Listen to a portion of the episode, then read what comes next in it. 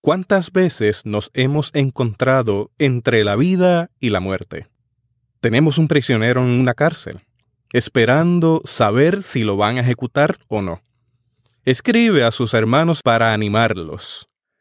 Les dice que él no sabe cuál será el veredicto, pero que quiere que sepan que a él no le importa. Para él, vivir es Cristo y morir es ganancia.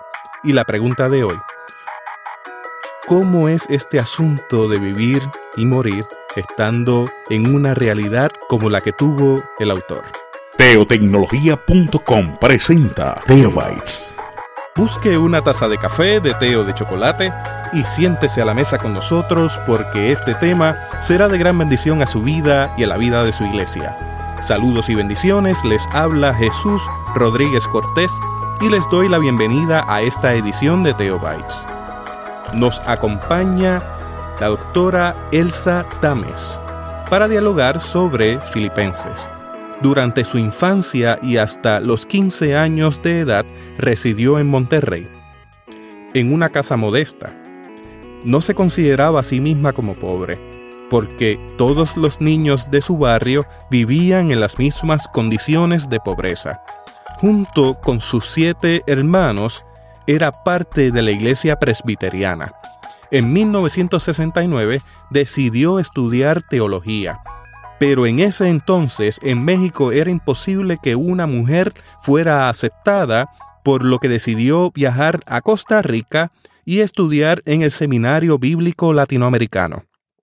En 1973 se graduó de un bachillerato en la Universidad Nacional. En el 1979 obtuvo una licenciatura en teología. En el 1985 se graduó en licenciatura y lingüística con una tesis sobre cantar de los cantares aún inédita. En el 1990 obtuvo el doctorado en Biblia con una tesis contra toda condena la justificación por la fe desde los excluidos. Elsa se ha entregado en cuerpo y alma a la justicia social, es una teóloga seria, muy reconocida en América Latina, y a mí me es un privilegio poder entrevistarle en esta ocasión. Así que Elsa, le doy la bienvenida a Teobytes. Ya, muchas gracias, hermano Jesús. Gracias, la verdad es que es un privilegio. Elsa, ¿cuál es el contexto histórico en que se escribe Filipenses? Sí, mira, antes de decirte eso, te quería contar que estoy muy emocionada con esta investigación. Es mi última investigación. Y yo siempre, cuando leía Filipenses, decía, aquí está hablando una persona que sufre. Está hablando una persona que está en prisión por sus ideas, no por ser un criminal. Y siempre tuve esa, esa, pues esa intuición de en algún futuro trabajarlo, trabajar a Pablo eh, desde un contexto de un prisionero que está en la cárcel. Entonces me puse a estudiar y descubrí, por ejemplo, que el contexto es importantísimo. Él escribe a la comunidad eh, que está en Filipos y Filipos es una colonia romana, cosa muy importante. La comunidad, que es la congregación donde se reúnen seguidores de Jesús, está compuesta por ciudadanos romanos, ¿verdad? Claro, también por griegos y tracios, que eran los nativos, los tracios, pero había ciudadanos romanos. Y eso es importante porque Filipos es una colonia romana. Y en Filipenses Pablo habla de la ciudadanía celestial y de la ciudadanía romana. De manera que, bueno, no habla de la ciudadanía romana, pero implícitamente al hablar de la ciudadanía celestial en un contexto donde la ciudadanía romana era algo muy importante, muchos privilegios, pues es importante considerar eso. En los filipenses están pasando por situaciones difíciles, algunos comentarios hablan de que tienen situaciones de pobreza difícil. También están pasando persecución por su fe en Jesucristo. Entonces, Pablo escribe a esta comunidad.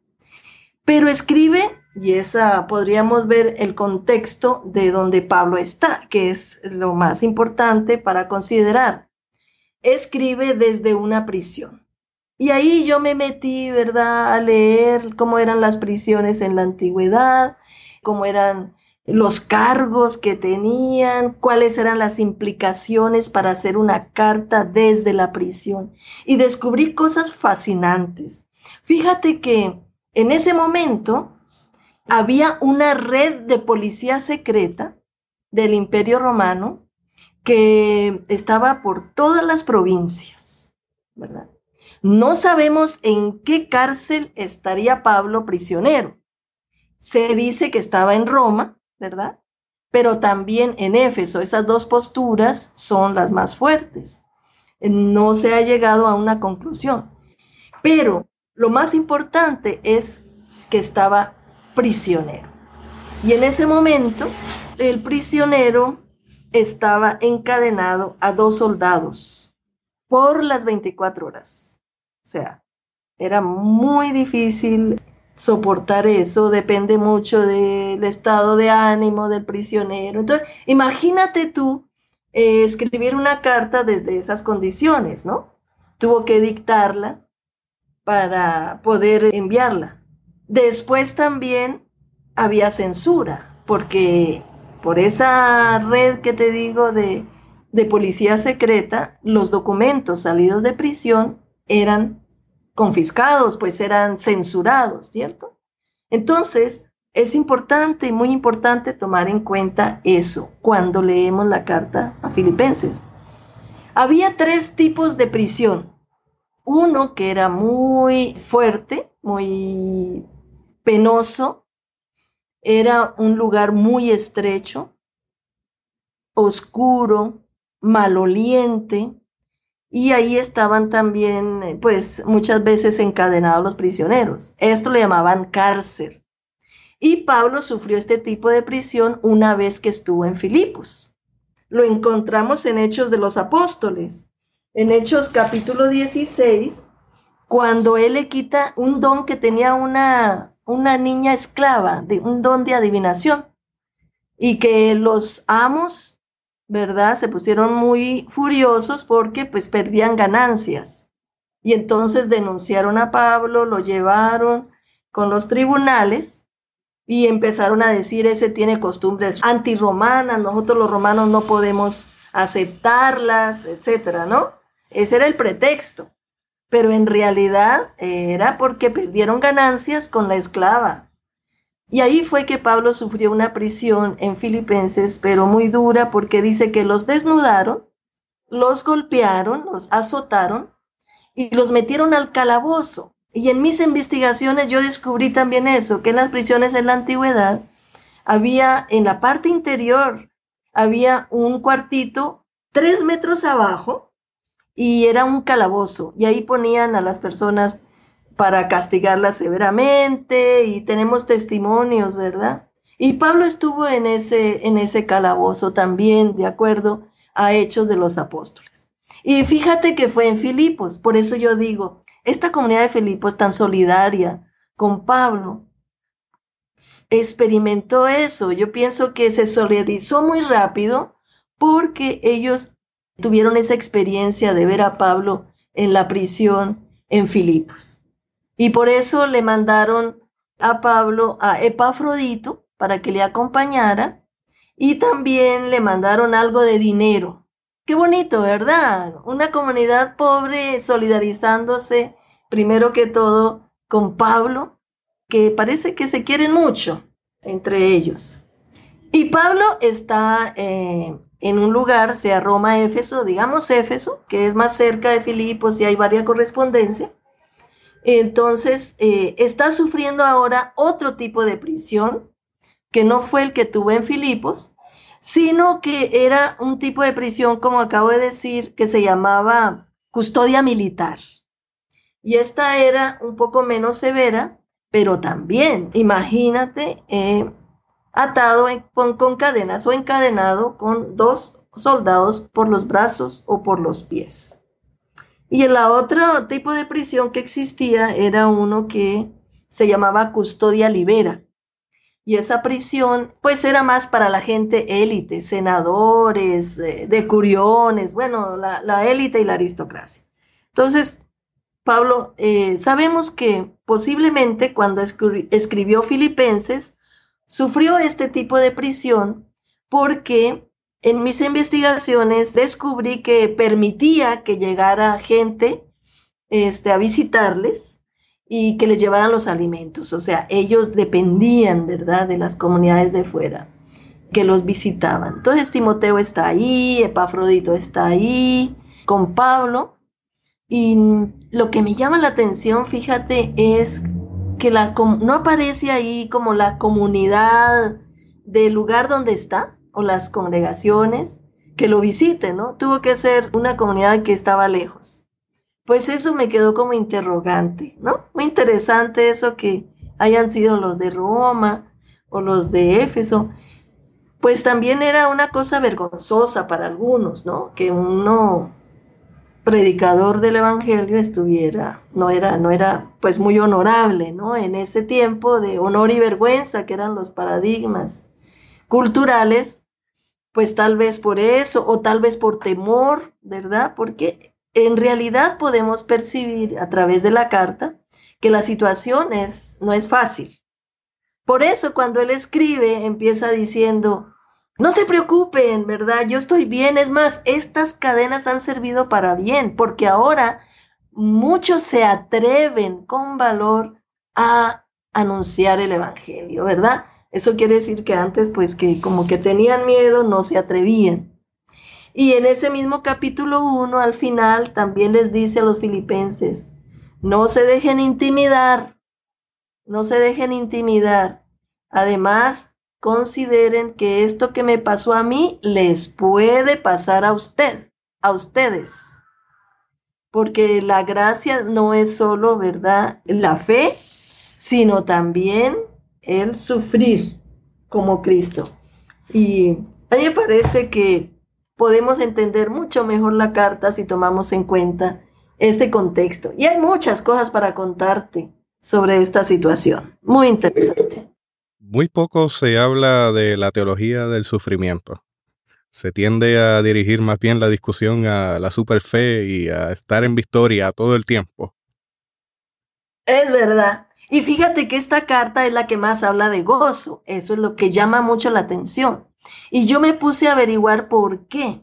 Repite, es la que en la carta que repite como 16 veces, alégrense, regocíjense, yo estoy alegre. Y yo descubrí que los prisioneros generalmente más se preocupan por los de afuera que por ellos mismos. Pablo habla poco de sus sufrimientos, él, ¿verdad? Uno los descubre cuando estudia el contexto histórico, pero él es parco. Más bien a él le preocupa la situación de sus destinatarios, es decir, de la comunidad de Filipos. Y por eso dicen, tranquilo, miren, aquí las cosas van bien, alégrense, regocíjense, yo estoy bien, ¿verdad? Eso es como parte muy común dentro de muchas cartas que yo leí de prisioneros que han estado en la cárcel por sus ideas más que por crímenes, ¿sí? Elsa, yo le pregunto, ¿cuál es la ubicación del lugar donde él está? Él está en una situación muy complicada porque primero está vigilado. Él tiene que tener mucho cuidado en lo que escribe. Por eso cuando leemos la carta tenemos que pensar bien si lo que está diciendo lo está diciendo entre líneas.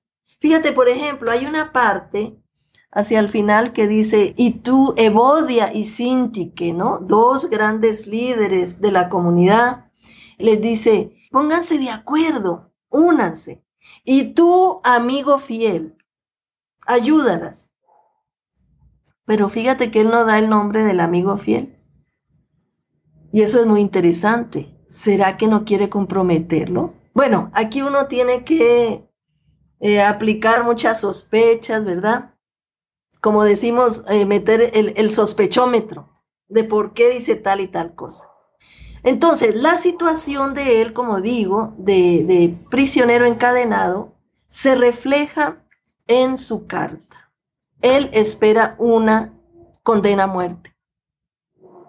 Y, y él está ahí preparando su defensa eh, frente al tribunal. Recordemos que estamos en el derecho romano, donde las leyes pues ahí este, eran muy importantes. Eh, los prisioneros tenían derecho a su defensa, él está preparando su defensa, posiblemente Timoteo le está ayudando, y él no sabe qué va a pasar. Entonces hay gran incertidumbre en él. Si uno piensa a ver varios versículos, podemos ver esa incertidumbre. Como por ejemplo cuando dice, para mí el vivir es Cristo y el morir es ganancia. Y si estar con ustedes es mejor o si estar con Cristo, pero no sé qué escoger. No sé qué escoger. Y eso es muy raro porque él no puede escoger, ¿no? Es el tribunal que va a declarar si es condenado a muerte o, o qué. Y entonces aquí lo que yo interpreto es que esa incertidumbre de Pablo no sabe si va a quedar libre o a ser condenado a muerte. ¿Por qué? Porque en otras partes también dice, y si mi vida, ¿verdad? La ofrezco como libación, etcétera, ¿no? Hay que ver entre líneas esta situación. Y entonces, en la preparación de la defensa, tiene que ser muy cuidadoso. Cuando dice, no sé qué escoger, yo pienso que es decir, no sé cómo defenderme. Si defiendo el Evangelio, si él defiende el Evangelio, él va a tener que hablar muy claramente, ¿verdad? Que el Señor es Jesucristo y no el emperador, ¿no? Porque él está preso. Mira, no hemos dicho por qué está preso, cuáles son los cargos que él tiene, ¿no? Sabemos que él no fue criminal, no tenía deudas, muchos prisioneros iban a dar por deudas, ¿verdad? Entonces, seguramente, y de acuerdo a varios comentarios, él está preso porque habla de otro Señor, que es el Señor Jesucristo. Habla de otro rey, habla de el Hijo de Dios, habla de el Salvador. Y fíjate que el Salvador, Hijo de Dios, Señor, son títulos del emperador. Incluso padre, ¿no? Porque él era el pater familias. Todos esos son títulos del emperador. En el Evangelio que incluso la palabra evangelio también es una palabra secular, se usaba para las buenas noticias de los emperadores, la conquista de una guerra, el nacimiento de un hijo, ¿no? Eran los evangelios. Pero Pablo habla de otro evangelio, de otro Salvador, del Hijo de Dios, que es nada menos que Jesús, el que los mismos romanos habían crucificado y aquel que Dios resucitó. Y entonces el que Dios haya resucitado al crucificado de los romanos, pues es algo realmente muy revolucionario, podríamos decir. Y creo que ahí entre el dilema de Pablo, si él defiende o no el Evangelio, está en si defiende su vida o no. Es un asunto de honor y vergüenza. En el caso de Pablo es un asunto de, bueno, podría ser, pero del mismo Evangelio, ¿cierto? Sí. En el capítulo 2, por ejemplo, en ese himno tan lindo que le llamamos el himno cristológico, ¿no? Que habla de que Jesús, siendo igual a Dios, no se, no ambicionó, ¿verdad? El estatus divino, sino que se despojó de todo y se hizo ser humano, se hizo esclavo, que era lo peor en ese momento, y bueno, fue llevado a la muerte hasta la muerte de cruz, que era la más vergonzosa. Y entonces ahí viene la segunda parte del himno, que es la más peligrosa, que lo puede llevar a la muerte. Que Dios lo exaltó a lo sumo, dice. ¿Para qué? Para que todo lo que está arriba del cielo, en la tierra y debajo de la tierra, todas las culturas, toda lengua, todo idioma, todos se arrodillen y digan que Jesús es el Señor, para la gloria de Dios Padre. Fíjate, si tú lees esto en este contexto, de un preso que está justamente por hablar de otro reino, de otro Dios, de otro hijo de Dios que no es el emperador, de otro señor, esta definitivamente es como una declaración política, ¿verdad? Esto es como decir, usted señor emperador, por más emperador que sea, usted no es el Señor, usted no es Salvador, el Salvador es el Señor Jesucristo. Y precisamente por eso mencionaba el concepto de honor y vergüenza, porque está retando el honor de la máxima figura. En ese sentido, sí, fíjate nada más, está retando el honor de el emperador.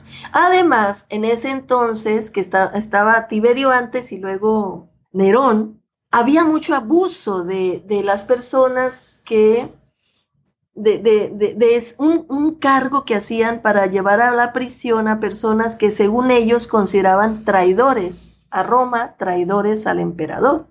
Ese cargo lo llamaban crimen majestas, ¿verdad? Y por eso eh, abusaban de ese cargo porque cualquier persona, ¿verdad? Que decía algo que le sonaba, que estaba en contra del emperador, era llevado a la cárcel, ¿sí? La república, por ejemplo, existía este crimen majestas, pero eran rebeliones, ¿verdad? Rebeliones de soldados, entonces, claro, eso era traición al, em, al, bueno, al gobernador, traición a Roma.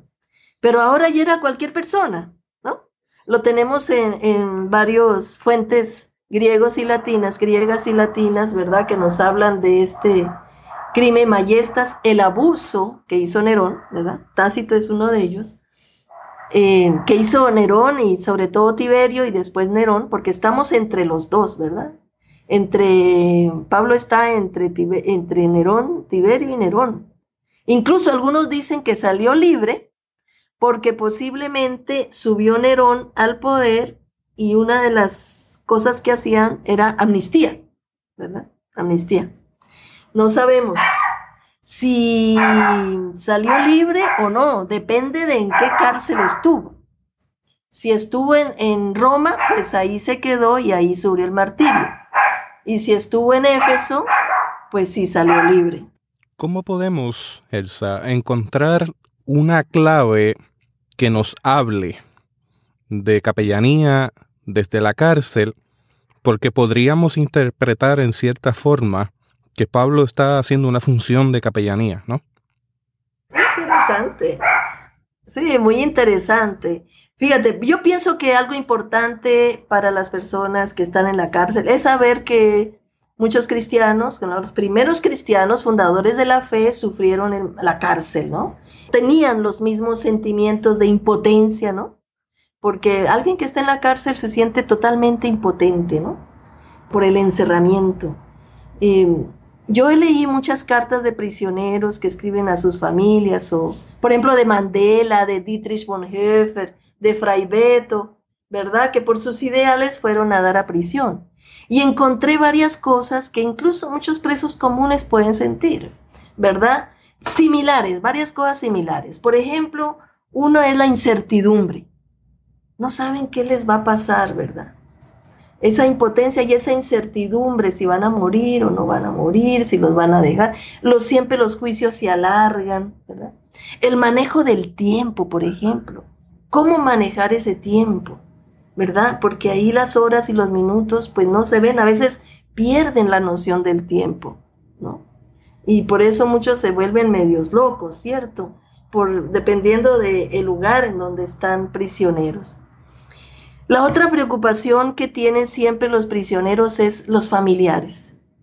Ellos no se preocupan por sí mismos, ¿verdad? Por su estado. Porque como ya perdieron todo, están ahí pero sí se preocupan por sus familias, por sus amigos, si están en un movimiento, pues por el movimiento, ¿verdad? Y por eso ellos, aunque sufren mucho, siempre dicen, tranquilos, aquí estoy bien, no se preocupen por mí, etcétera, etcétera, ¿no? Entonces lo que te quiero decir es que muchas de las cosas que ellos tienen, lo tienen también todos los prisioneros, ¿verdad? Y luchan con eso. Otra cosa, tienen una gran fuerza interior. Aquellas personas que están por sus ideales, una fuerza interior que ellos dicen, bueno, si muero, no importa. ¿sí? Esa fuerza les ayuda a resistir. Muchos piden la Biblia para leer, incluso prisioneros comunes. Quieren estar cercanos a Dios. Quieren estar cercanos a Dios. Así que no sé, nunca, eh, digamos, me he puesto a pensar más seriamente cómo una pastoral carcelaria o capeñanía carcelaria podemos descubrir, pero yo pienso que en sentirse en sintonía, en solidaridad con personas como Pablo, con fundadores de nuestra fe, yo creo que ayuda un poco y les da valor y les da fuerza y a manejar el tiempo y, bueno, todas esas cosas. Bueno, no sé exactamente, pero por, eso creo que por ahí podría ir una, una beta. Hablando de cárceles y de sistemas, me parece que estas palabras se pueden afirmar al día de hoy en los tiempos que vivimos. ¿Cuáles serían esas cárceles? Que quizás no sean estructuras físicas, pero sí son estructuras opresivas y de las cuales pues tendríamos que tener cuenta.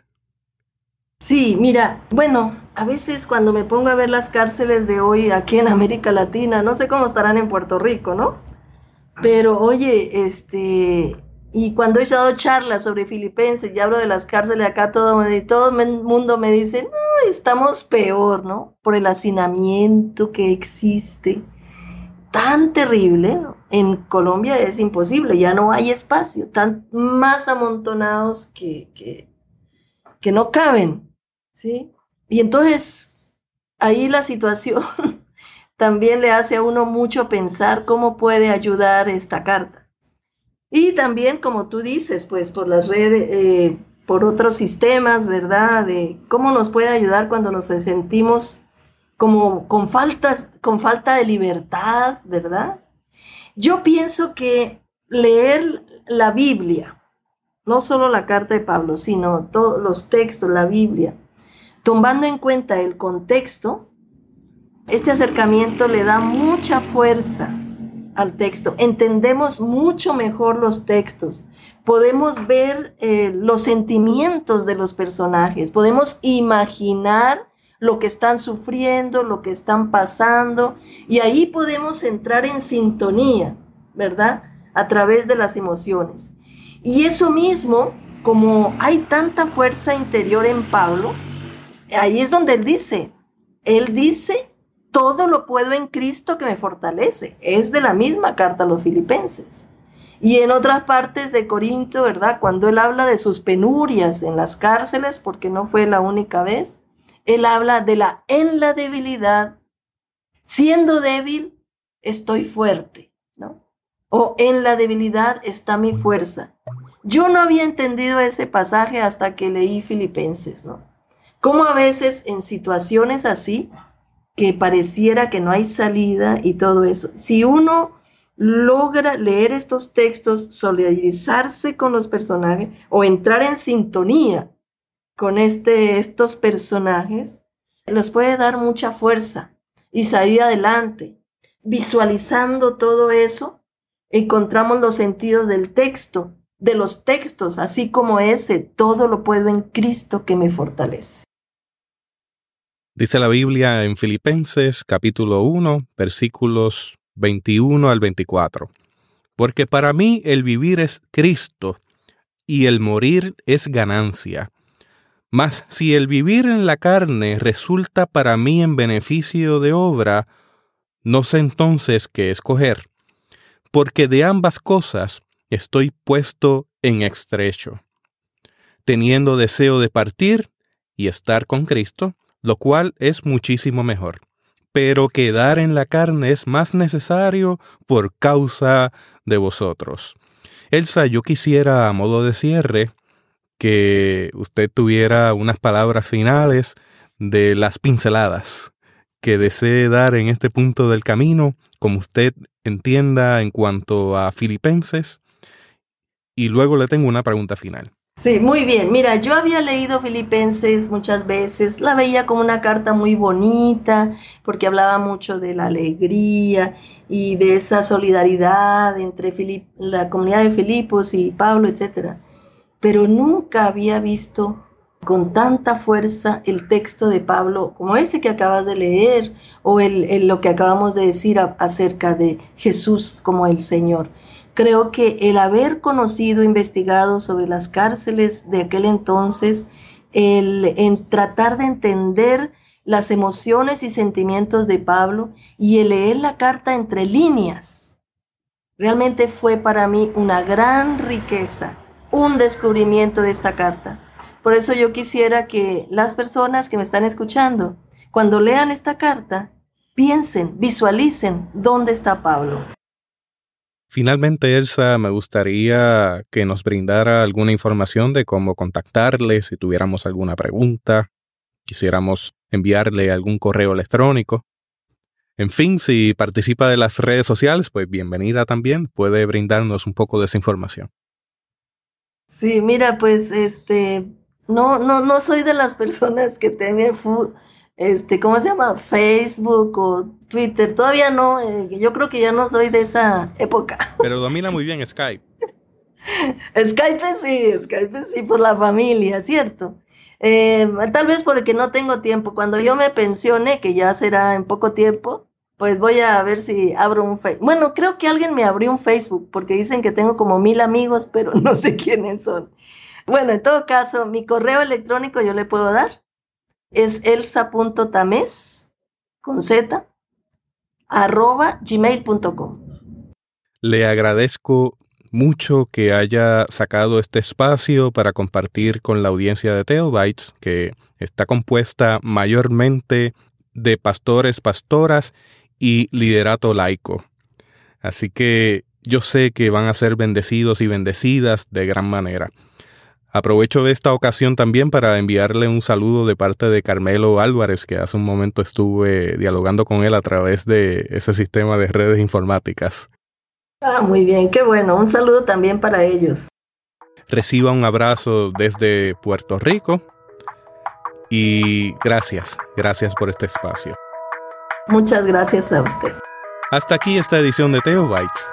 Gracias por darnos el privilegio de llegar hasta ustedes a través de las redes informáticas. Será hasta el próximo episodio. Que la paz y la gracia de nuestro Señor Jesucristo sea con ustedes.